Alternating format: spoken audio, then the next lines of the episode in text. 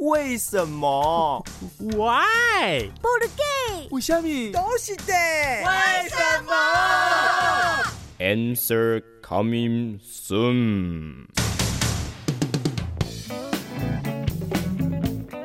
宝哥，为什么形容你很你矮很矮，两个人不修改？要说是风马牛不相及，怎么不讲成与鸡鸭不相干呢？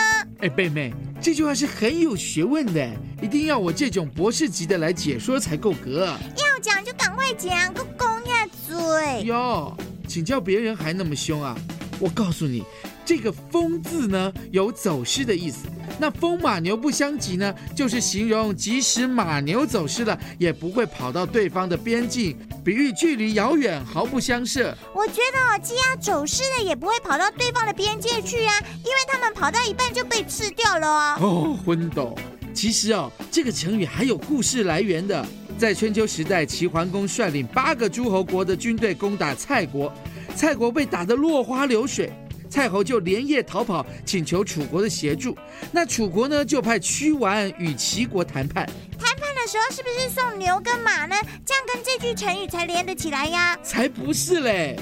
那屈完一见到齐国宰相管仲，便说：“齐国在北，楚国在南，实在是风马牛不相及。为什么你们攻打我们？”